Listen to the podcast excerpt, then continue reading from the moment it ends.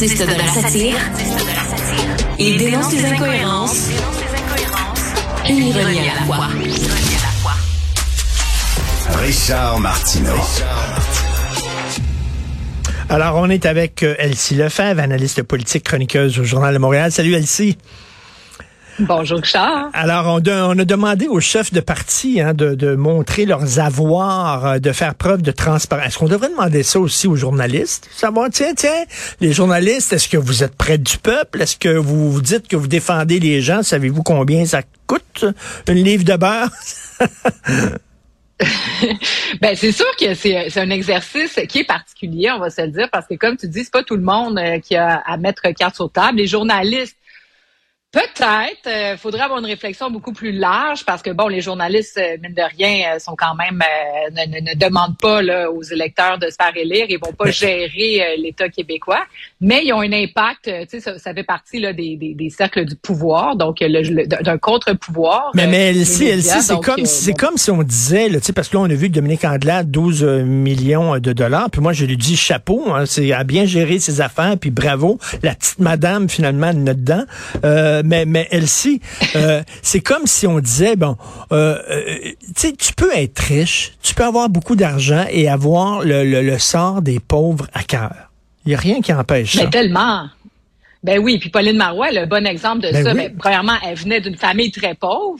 Elle a travaillé en elle travailleuse sociale, puis bon, elle a fait de la politique, puis c'est elle qui a mis en place les plus grands programmes sociaux au Québec. Donc, euh, moi, je vois pas de, lien entre les deux. Ceci dit, je trouve ça quand même important de savoir à qui on a affaire, parce que pendant longtemps, François Legault, ah, c'est un homme d'affaires, il a réussi, donc à cause de ça, il serait bon. Mais tu sais, on a un peu carte au table, puis on voit un peu d'où viennent les gens, les personnes. Puis rappelons-nous qu'on a vécu des années difficiles de corruption, de doute, et etc.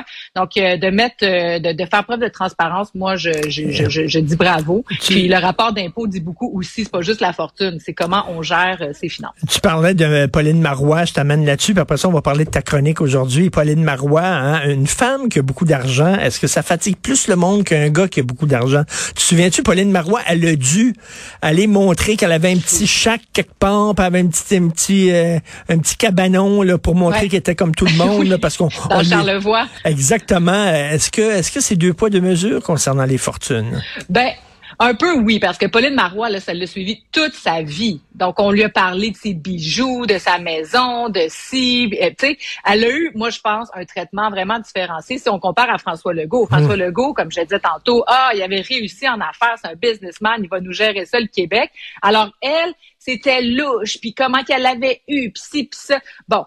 Donc, euh, puis le- la, la- la question se pose pour Dominique Anglade. Je pense que les gens étaient un peu surpris hier de voir, ah ben mon Dieu, tu sais, elle fait un salaire comme elle a, elle a une richesse, euh, ben somme toute impressionnante. Puis moi, ben je salue ça parce qu'en quelque part, euh, Ben oui. ben elle a bien géré comme tu disais. Elle a fait, euh, elle, elle a eu bon le privé. Je présume qu'il y a peut-être une partie d'héritage là-dedans aussi qu'elle a perdu malheureusement ses deux parents. Puis bon, ben elle pourrait être ailleurs hein, aujourd'hui, mais non, elle choisit le service public. euh, donc, euh, puis c'est pas la même chose. Là. Bon, là on parle c'est sûr des gens très très riches, mais tu sais, on ne parle pas de milliardaires. Puis ça aussi, ça pose euh, d'autres questions. Euh, dans certains Ben- pays, euh, on, a, on a eu droit à ça, Ben- notamment euh, au sud des États-Unis. Ben justement, mais souviens-toi aux États-Unis où Donald Trump se montrait comme un gars près du peuple et disait que Hillary Clinton c'était une snob. Je m'excuse, le, le gars près du peuple, Ben, Donald. Trump, s'il te plaît.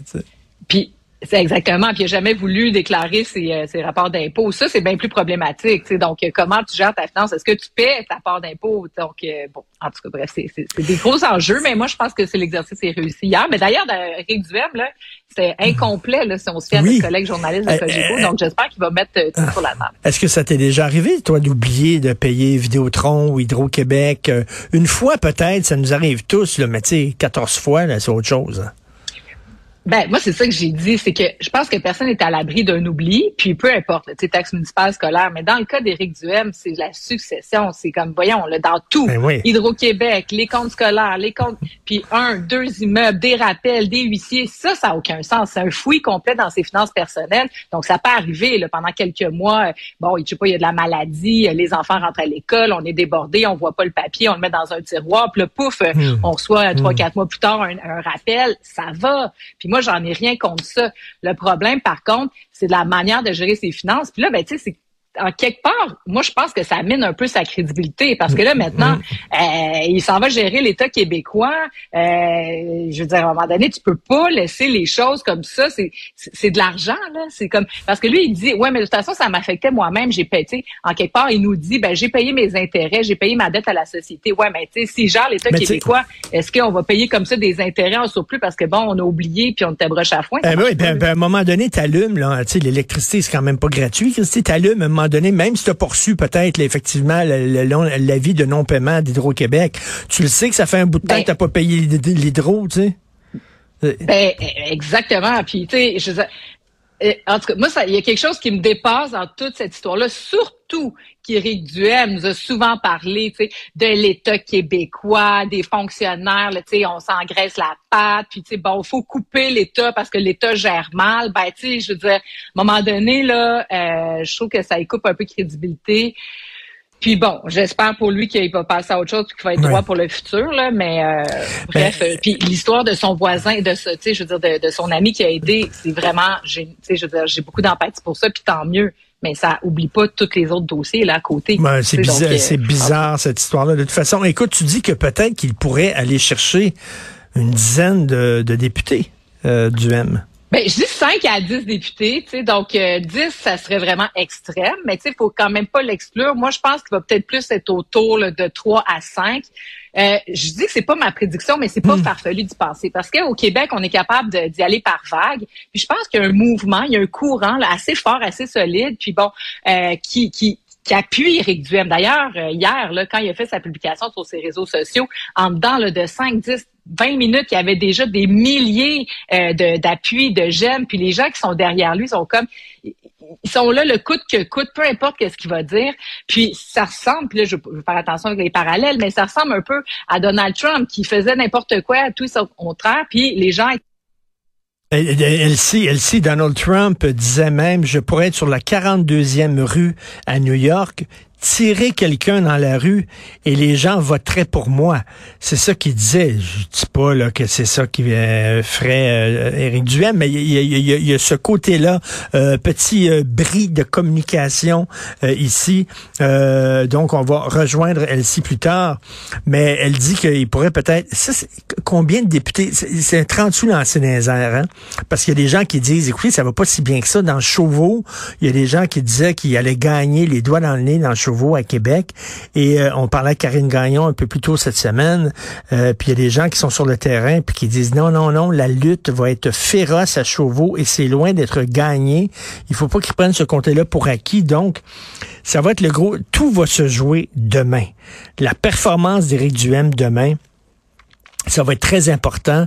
Euh, écoute, euh, le, débat, ça va jouer au débat. Hein. J'ai lu euh, il y a un mois à peu près, mais en moins d'un mois, euh, Elsie, il y a eu un sondage léger.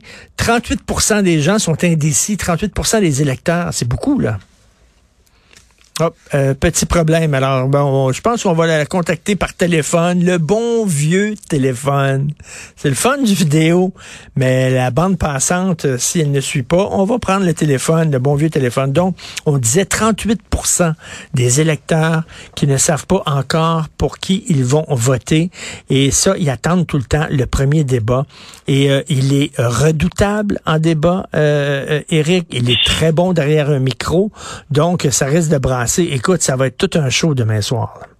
Elsie.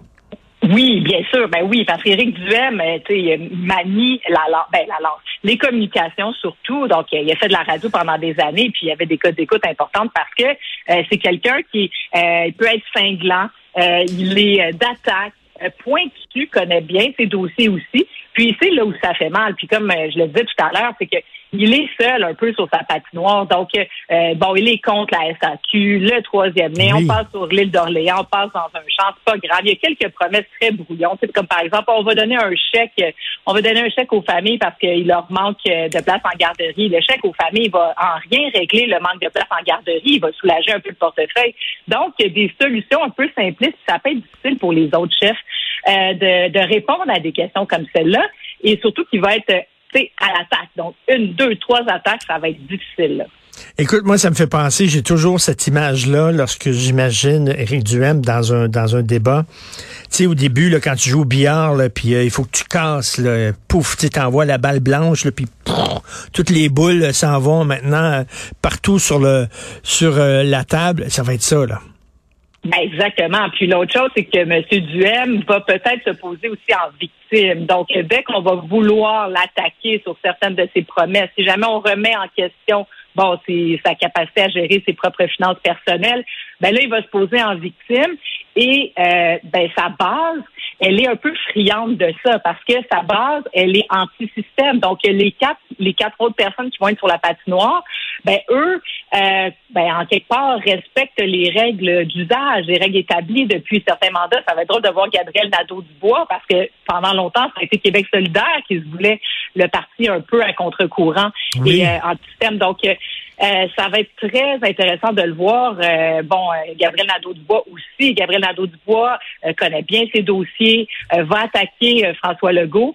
Et j'ai hâte de voir Paul Saint-Pierre Plamondon à travers tout ça parce que hmm. moi, ce que j'ai remarqué dans, dans les dernières élections, et dans les débats, c'est que les Québécois n'aiment pas ça non plus, les gens qui sont trop fâchés. Puis hmm. ça va être le, défi de Dominique Anglade aussi. comment va attaquer François Legault? Tu sais, rappelle-toi, le Jack Layton, c'était gentil. Oui, puis, oui. Euh, Gilles Duceppe, c'était le bulldog. Gilles Duceppe, il connaissait les dossiers, puis c'était bing, bang, boom. Mais Jacques, Jacques Layton était gentil. On l'aimait. Françoise David était gentil. Manon Massé était gentil. Donc euh, euh, là, c'est un peu Paul Saint-Pierre Plamondon qui joue un peu le rôle du gentil dans cette élection-ci. Est-ce que ça va rapporter ça? Euh, on n'aime pas la chicane au Québec, on nous le dit. On hein, même, pas ça. même dans les émissions de débat, il faut que tu sois gentil, il faut que tu aies la souris, il faut pas que tu cries trop fort, faut pas que tu pognes les nerfs parce que les, les Québécois aiment pas la chicane. Merci beaucoup, Elsie. On se reparle. J'ai bien hâte de, de savoir ce que tu penses du débat de demain soir. Bye, bonne semaine. Uh, bye bye.